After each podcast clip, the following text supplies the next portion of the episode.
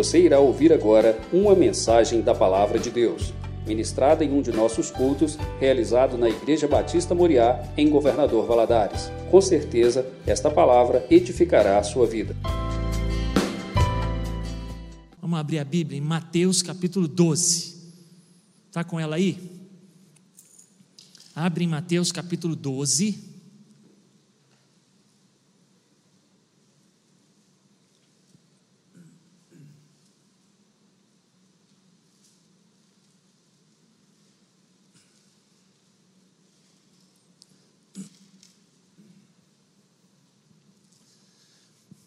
Seguidores de Jesus. O tema para mensagem, reflexão e direção para os nossos corações. Seguidores de Jesus. Seguidor, uma palavra muito do nosso tempo, principalmente a turma do Instagram. Quantos seguidores você tem? Tenho 300 mil. E você? Tenho um milhão.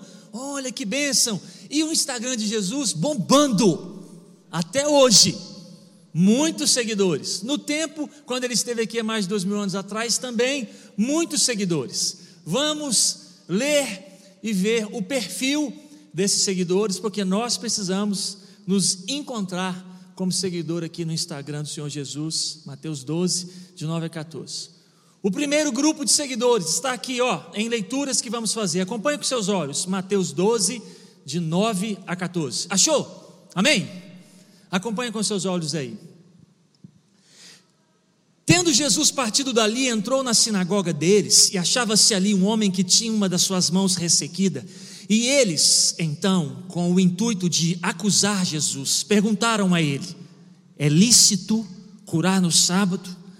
Ao que lhes respondeu Jesus: Qual dentre vocês é o homem que, tendo uma ovelha, e essa ovelha no dia de sábado cair em um buraco, você não vai fazer todo o esforço possível e tirar aquela ovelha dali?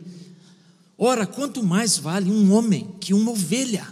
Logo é lícito, sim, no sábado, fazer o bem. Então disse Jesus ao homem que estava com uma de suas mãos ressequida: Estende a sua mão. O homem estendeu e ela ficou curada, sã como a outra, imediatamente. Retirando-se dali, os fariseus conspiravam contra ele sobre como lhe tirariam a vida seguidores de Jesus. No texto que lemos, fariseus, o grupo dos fariseus são seguidores de Jesus. Onde você chega e Jesus está, os fariseus estão ali também. Ficavam olhando o Instagram de Jesus geral para ver a agenda se ele estava na sinagoga, estavam na sinagoga. Se estava às margens do mar da Galileia, estavam às margens do mar da Galileia. Se ministrava na montanha, estavam eles na montanha. Seguidores de Jesus. E fariseu, o que você sabe desta palavra? Coisa boa ou coisa ruim? O que, que você já ouviu quando essa palavra é utilizada em nossos dias? Ela é utilizada de maneira elogiosa ou depreciativa. Quando alguém é chamado de fariseu, essa pessoa está sendo exaltada ou ela está sendo confrontada. Não subestimando o conhecimento de vocês acerca dos fariseus, mas acredito para que um número muito grande de irmãos ouvir que os fariseus começaram muito bem e que eles eram uma bênção é uma surpresa. Quando eles começaram? Quem eles eram? Eram pessoas sensacionais. Eram crentes espetaculares. Eram pessoas maravilhosas. Quando começou o movimento? A história diz para nós que quando se completou 400 anos antes de Cristo, nenhum profeta mais foi enviado até o nascimento de Jesus. Então, como que o calendário antes de Cristo cresce, diminuindo? É estranho, né? Crescer diminuindo, mas é assim. Vai passar de ano. Feliz ano novo! Aí saiu do ano 400, eu estou no 399. Passou de ano. Aí vai passar de novo. Feliz ano novo! 398. O calendário lá atrás cresce assim de 400, 300, 200, 100, 50 até Jesus nascer, nenhum profeta, nenhum livro da Bíblia escrito. Os últimos que apareceram aqui foram Malaquias e Ageu, eles eram contemporâneos. Depois dos dois, 100, zero, 400 anos, ninguém. Esse período é chamado de período interbíblico, ou período do silêncio, sem nenhum texto bíblico, sem nenhum profeta. O primeiro profeta que aparece é chamado de O Batista, o João Batista, 400 anos depois. É nesse período que aparecem os fariseus.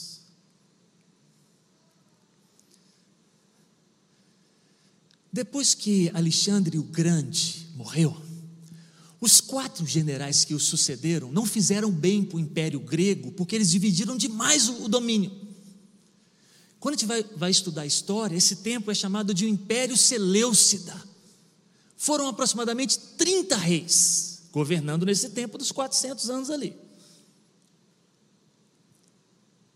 O rei que comandava a Palestina, onde moravam os judeus, no ano 175 a.C., se chamava Antíoco Epifanes. Você já deve ter ouvido esse nome. Você já deve ter ouvido a história de um rei Seleucida que quis profanar tanto o culto de Deus em Israel que ele sacrificou um porco no altar da igreja lá de Jerusalém. Você já deve ter ouvido isso. Esse cidadão ele colocou no coração e na agenda que ele ia eliminar a fé dos judeus. Ele começou a exterminar todo o escrito do Antigo Testamento existente em pergaminho nas mãos dos judeus. Quem se levantou nessa hora para proteger a fé e a Bíblia? Um grupo de judeus que começaram a ser chamados de fariseus. Você sabia que a palavra fariseu significa separado? No mesmo sentido de santo ou santidade? A palavra santo ou santidade significa separado ou separação, no sentido de pureza. A palavra fariseu é a mesma coisa. Eles foram chamados de pureza, porque eles levantaram para purificar Israel, defenderam e conseguiram. Eles foram diretamente responsáveis pela manutenção da fé dos judeus no Deus Israel. Eles foram diretamente responsáveis pela manutenção, guarda e proteção da Bíblia do Antigo Testamento. Eles se ajuntaram a um dos filhos do sacerdote judeu chamado Judas, que tinha o apelido de Macabeu Macabeu é uma palavra que significa martelo duro. Ele foi apelidado de Judas, o martelo duro, porque ele combateu com dureza o império Seleucida e venceu os fariseus garrado com eles. Com o passar dos anos, os fariseus foram ficando muito esquisitos. Aqueles que foram essenciais aqueles que foram fundamentais, começaram a se transformar naqueles que atrapalhavam.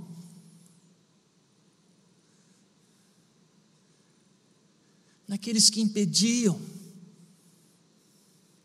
naqueles que cansavam.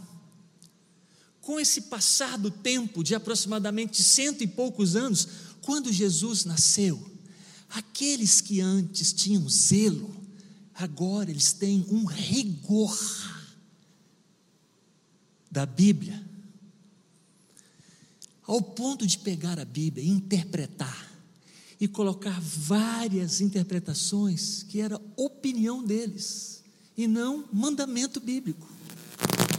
E eles obrigavam as pessoas a fazer coisa que nem a Bíblia pedia.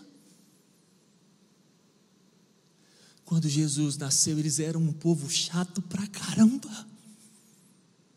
Ao ponto de, texto que lemos, Jesus está no prédio da igreja, era sábado, entra um homem com a mão toda torta.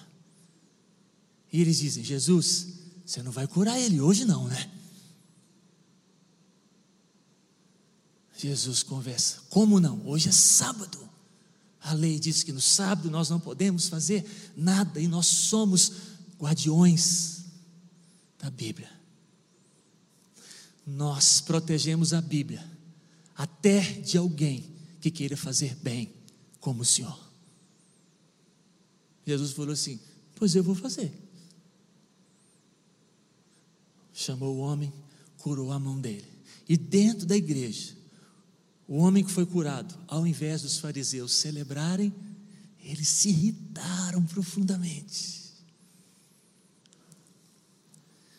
O que significa fariseu para nós hoje?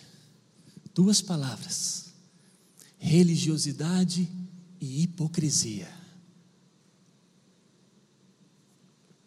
Fariseu hoje significa alguém que é tão religioso ao ponto de fazer com que a religião machuque pessoas. Eles são rigorosos com aquelas coisas que para eles são sagradas, mesmo que isso desvie pessoas do caminho de Jesus. E eles são conhecidos como hipócritas porque eles exigem que as pessoas façam coisas que eles não fazem. Eles exigem que as pessoas sejam coisas que eles não são. Os fariseus exigem que os filhos dos outros sejam de um jeito que o filho deles não é. Ó, um pouquinho de aula de história. Ah, tá ruim, né? aula de história não, mas vai aula de história mesmo assim. Ainda hoje, a gente pode pegar a igreja evangélica brasileira e fazer três círculos e colocar todas elas dentro de três círculos. O primeiro círculo, você escreve aqui dentro assim, igrejas históricas. Por que, que elas têm esse nome? Porque na, nasceram na reforma protestante há 504 anos atrás e elas têm como marca Bíblia Sagrada. Que igrejas são essas? As que nasceram lá atrás: metodista, batista, congregacional, reformada, presbiteriana, luterana. Você acha o nome delas fazendo o Google? Igrejas históricas. O segundo círculo na história da igreja no Brasil, é inaugurado no ano de 1910, quando dois missionários suecos entenderam que Deus estava enviando eles para o Brasil. Vieram para a cidade de Belém, no estado do Pará, e começaram frequentando uma igreja batista, mas não puderam ficar dentro daquela igreja, porque eles tinham práticas diferentes. Então, eles iniciaram um novo movimento no Brasil, e como o movimento deles valorizava demais os dons espirituais que foram derramados no Pentecostes, eles começaram a ser chamados de pentecostais. E o carro-chefe desse ciclo aqui é a Igreja Evangélica Assembleia de Deus. Igrejas históricas, igrejas pentecostais. Terceiro círculo. Em 1990, em 1960, perdão, na década de 60, houve um movimento espiritual no Brasil onde pessoas saíram de várias igrejas e foram para outras e criaram tantas outras. Elas saíram de onde? Das, dos dois ciclos que existiam, das presbiterianas, das batistas, das metodistas, das Assembleias de Deus, e surgiu um novo movimento que tinha a marca de curas, milagres e prosperidade financeira eles foram chamados de os novos pentecostais. O nome ficou neopentecostais. Pentecostais. Esses três círculos são estudados hoje em matérias universitárias que vão estudar sobre o movimento da igreja evangélica no Brasil. Igrejas históricas, Bíblia. Igrejas pentecostais, dons espirituais. Neopentecostais, curas e prosperidade financeira. Pastor, por que você está dando essa aula de história? Porque você tem grupo dos fariseus aqui, aqui e aqui. Eles estão em todos os lugares. Você tem religiosidade e hipocrisia aqui, aqui e aqui. Porque eles são seguidores de Jesus. Jesus está lá, aqui e aqui. Como que eles agem hoje? Mais ou menos assim. Inventar uma história. Suponhamos que uma igreja tenha uma sala de ensaios para as equipes de louvor. E suponhamos que essa igreja cresceu muito e cada equipe de louvor tem uma hora e meia para utilizar a sala de ensaios uma vez por semana. Na nossa história, repleta de suposições e fatos verídicos, misturados, Suponhamos que uma equipe de louvor vem para ensaiar. E quando o dirigente chega, cinco minutos antes do seu horário, ele encontra um músico da sua equipe, da sua banda, assentado em cima da caixa de retorno no chão, com a cabeça baixa. Aí o dirigente chega, senta do lado dele, coloca a mão no ombro e fala assim: O que está acontecendo? Eu posso te ouvir? Aí o moço começa a chorar, chorar, chorar. Aí diz assim: Se eu puder ouvir, eu gostaria. Aí o moço começa a falar o que está acontecendo com ele. Nessa hora, a equipe de louvor toda chega. Aí o dirigente vira e fala assim: Pessoal, guarda todo mundo o instrumento, senta no chão. Hoje não tem ensaio, nós vamos ouvir o nosso irmão. Você identifica o grupo dos fariseus na hora. Eles aparecem e dizem assim: E o ensaio? Meu irmão, eu já falei que nós vamos conversar com Fulano, hoje não vai ter ensaio. Nós vamos cantar amanhã no culto das cinco. Nós vamos cantar as músicas que nós ensaiamos na semana passada, porque nós vamos ouvir e orar com o nosso irmão. Eu vou embora para casa. E eles vão embora, nervosos, irados, porque o horário do ensaio é mais importante do que o coração do guitarrista. O horário do ensaio é mais importante do que a lágrima do baterista. O horário do ensaio, a religiosidade do ensaio é mais importante do que a dor do tecladista. Guardar o sábado é mais importante do que curar qualquer doente. O grupo dos fariseus estão em todos os lugares. Que Deus tenha misericórdia de vocês aqui. Eles brigam pra caramba pelos horários, pelos estatutos, pelas atas, mas não brigam uma unha por ninguém.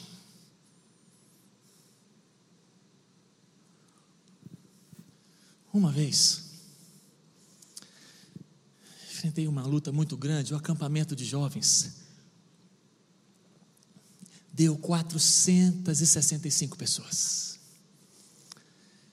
Passamos muito aperto com a, a estrutura do lugar, que ela, ela falhou no evento. E ela começou a falhar uma atrás da outra. O moço que limpava a piscina foi abduzido por uma nave espacial do Satanás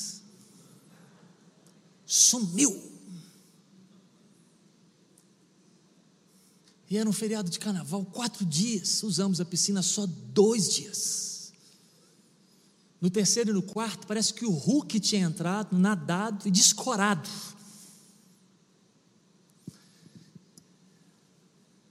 Deus resolveu ter misericórdia de nós no meio do evento, numa manhã, onde o preletor convidado acabou de ministrar era bem perto do meio-dia, o horário de encerrar o culto.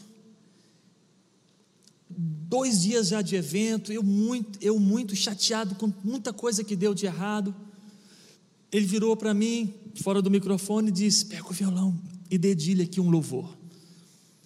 Quase que eu virei e falei assim: Pega o violão e dedilha um louvor, você. Aí eu demorei a reagir e falei assim: Agora, rápido, nós vamos orar. Eu vim, peguei o violão, me assentei na plataforma que era mais ou menos dessa altura, desse jeito. Coloquei o violão na coxa, olhei o pessoal do som, ligou e eu comecei a dedilhar aqui, de tão desanimado que eu estava. Quando eu comecei a dedilhar, ele começou a chamar as pessoas na frente para orar, os meninos começaram a vir, dedilhando, um negócio caiu, eu animei. Olhei para o tecladista e falei assim: ajuda. E nós começamos a dedilhar e não cantávamos nada no microfone, só dedilhávamos, dedilhávamos e dedilhávamos. De repente alguém chegou perto de mim e falou assim: tem que acabar o culto, o almoço. Eu olhei para o relógio, era uma, uma e cinco. Eu falei, nu, tem uma hora e cinco, eu estou sentado aqui dedilhando. Aí eu falei assim: peraí, que está orando com os meninos. Dos 465, quase todos estavam na frente nos corredores chorando. Passou um pouquinho, voltaram. Tem que parar. O almoço já está pronto. Fala para as donas esperar. Não pode esperar. Falei, os meninos estão orando, tem que acabar. Foram embora. Eu continuei dedilhando, temoso que só. Quando o pastor terminou, guarda, pega o microfone, preletor. Era duas e três, duas e cinco. A gente foi para o almoço, quase que eu fui comido no almoço. Depois do almoço a gente conversa. A tarde foi horrível, uma reunião triste, agressões verbais. E eu tentava dizer assim: estavam quebrantados, chorando, não importa, o almoço. O grupo dos, eles estão em todos os lugares. É dureza quando eles ocupam cargos de liderança. É dureza quando eles se assentam nas mesas de decisão. Aí a tarde foi ruim, precisava melhorar a minha cabeça, fui jogar bola, fiz uns cinco gols para melhorar a cabeça.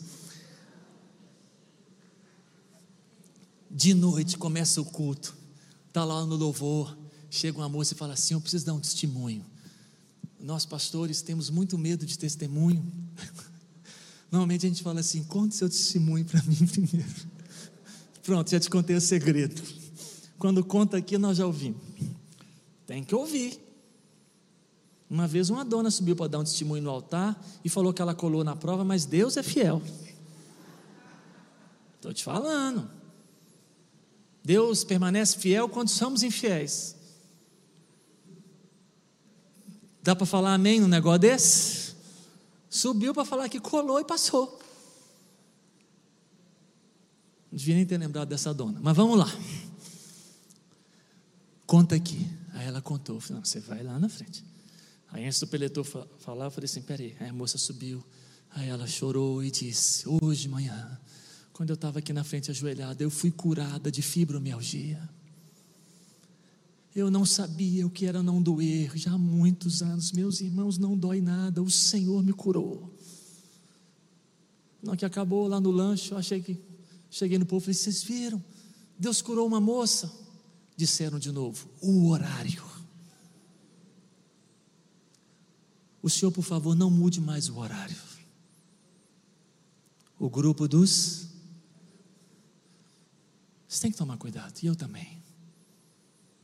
Você não pode virar essa turma.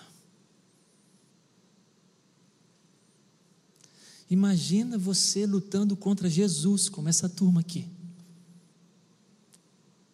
E é exatamente isso que os fariseus fazem nas páginas do Novo Testamento. Eles lutam contra Jesus. Seguidores de Jesus. Tem o grupo dos fariseus, Lucas capítulo 8, versículo 40. Põe lá os seus olhos.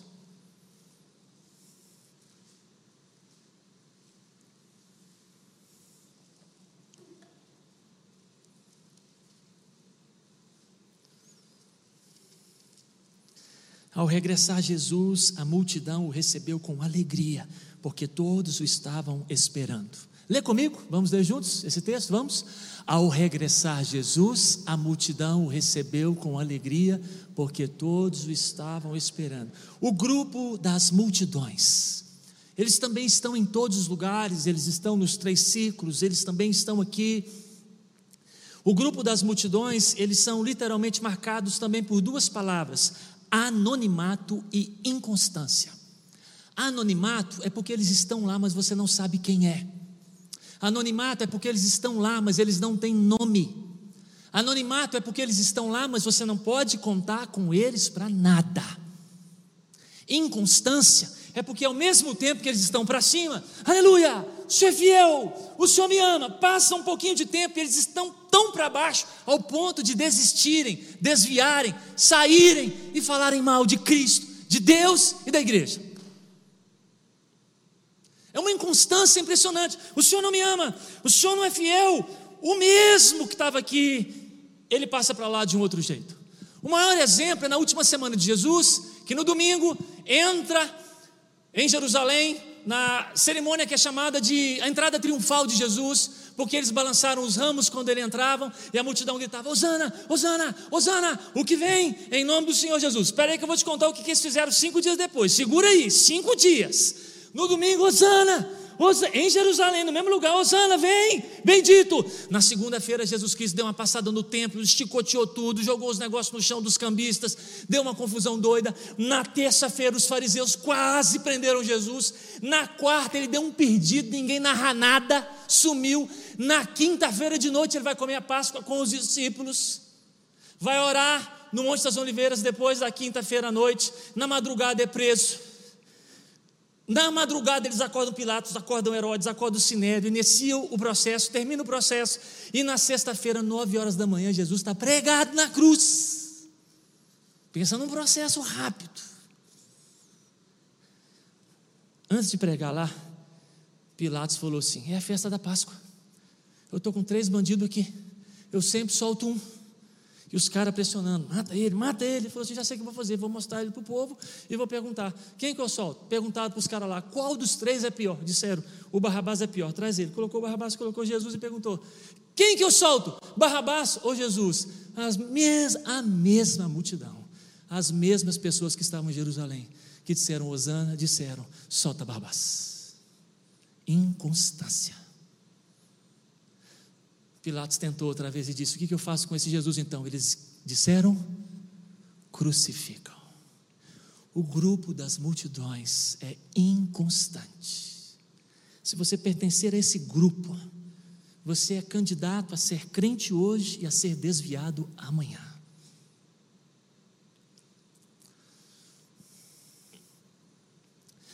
As multidões estão nos três ciclos da história da igreja brasileira elas estão aqui, elas estão em todo lugar. Você não pode ser multidão. Você não pode estar num ambiente onde ninguém sabe o seu nome. E você não se envolve com nada. Porque hoje você está para cima. Amanhã você pode estar para baixo. Grupo dos seguidores de Jesus, o grupo dos fariseus, o grupo das multidões. Abre a sua Bíblia em Mateus, capítulo número 10. O Rimac Filho está aqui ainda, Rimac. Toca um louvor ali no teclado, ou o moço do violão, dedilhe um louvor ali para nós, para a gente orar junto aqui, no encerramento desse último grupo. Porque numa mensagem como essa, passando por três grupos, a gente vai aplicar assim: eu não posso estar nesse grupo, eu não posso estar nesse grupo, eu preciso estar nesse grupo. Então a aplicação da mensagem é assim: grupos fariseus, eu não posso estar no Instagram, nesse, multidões, eu também não posso estar aqui. Aqui, a gente tem que estar nesse, nesse último aqui, ó.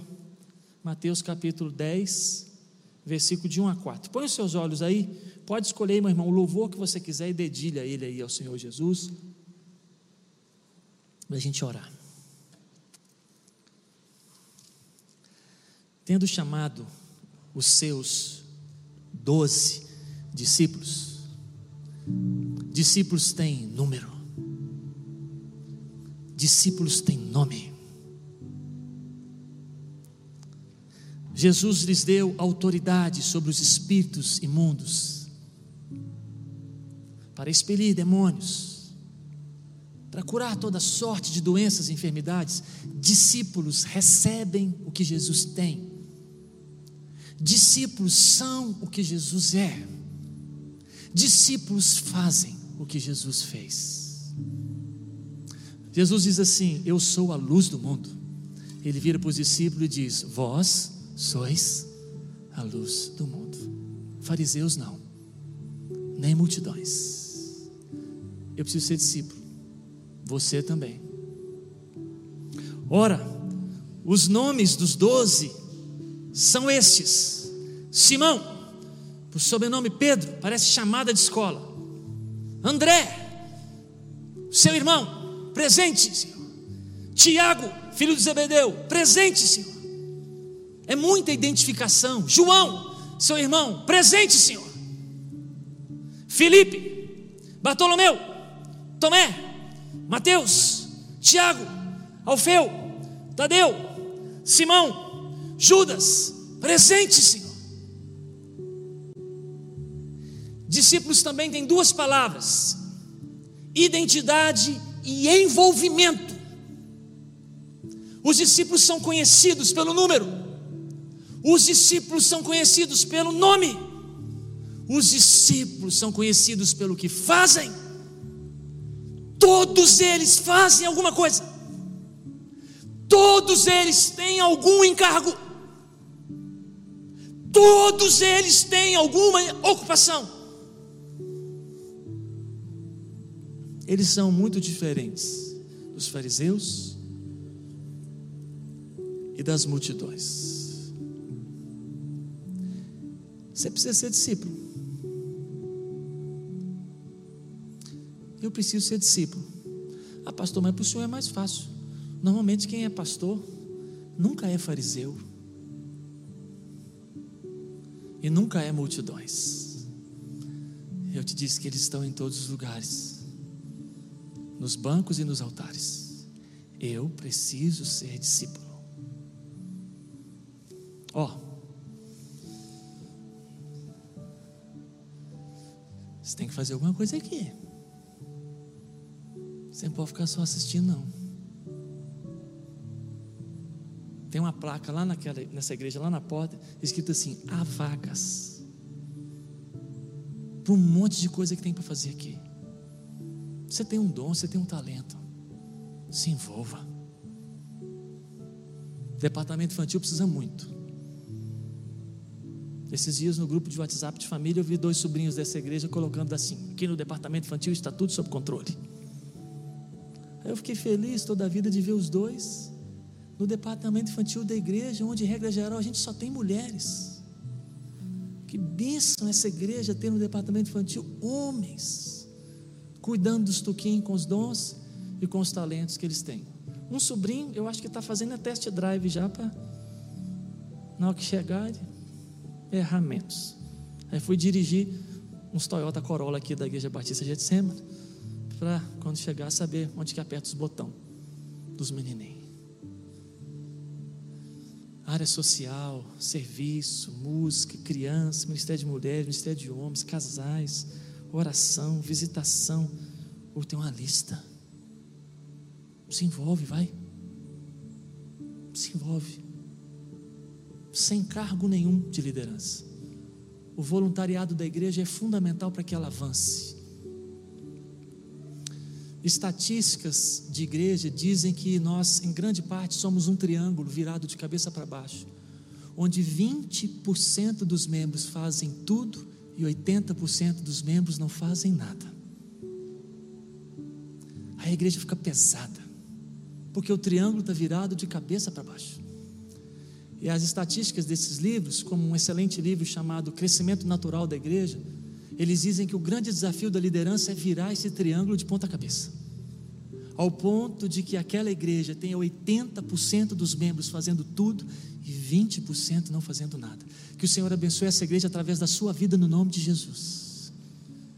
Que você ajude a virar o triângulo aqui de ponta cabeça. Os jovens, os adolescentes, estão todos precisando de você, como discípulo. João, André, Tomé, ó. E para a gente encerrar, a igreja pode crescer numericamente? Deve. A Bíblia ela coloca alguns números de membros no Novo Testamento e são esses, todos são esses. Aparece 12, Em Lucas capítulo 10, 70, não é sem propósito que a Bíblia coloca números. 70, Jesus envia de dois em dois. 120 estão em Atos 2, quando ele derrama o Espírito. 500 aparecem em 1 Coríntios capítulo 15, dizendo que todos eles viram Jesus de uma só vez. 3 mil na pregação de Pedro, em Atos capítulo 2, e o último número que aparece é 5 mil na página seguinte. Então não tenha medo dessa igreja ter 5 mil membros, porque ela pode ter 5 mil discípulos aqui. Esse é o número da Bíblia. Esse, esses números que eu falei para vocês não são de fariseus e nem de multidões. Dos 12 até os 5 mil em Atos, todos são discípulos. Não tenha medo que essa igreja cresça. E se você não gosta de igreja grande, pede a carta de transferência e deixa Deus mover o poder dele na igreja Batista Moriá no nome de Jesus.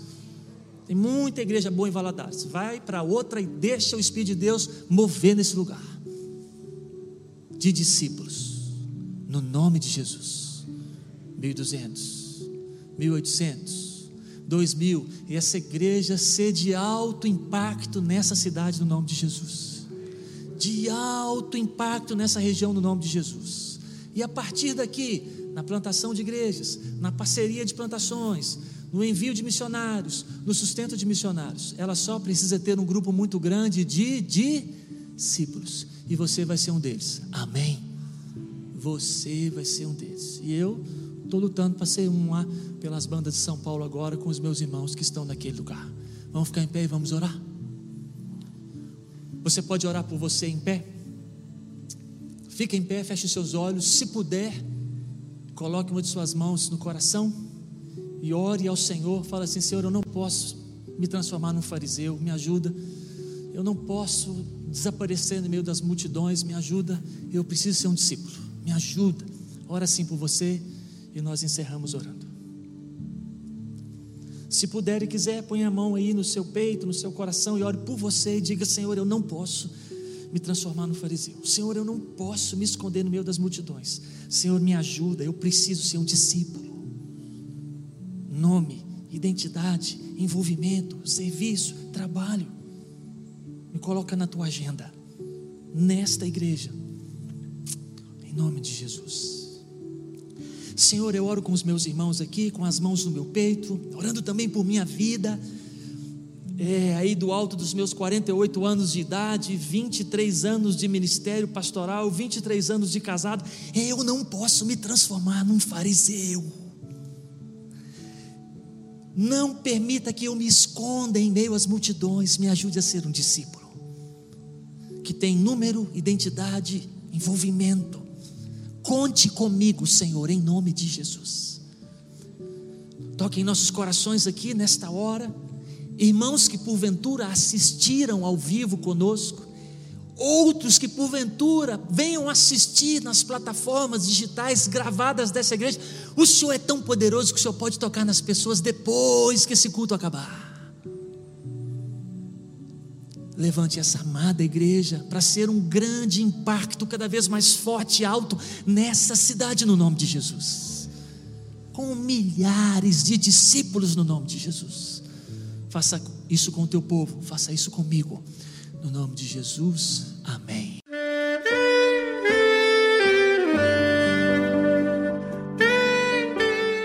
Querido amigo, Deus se interessa por você.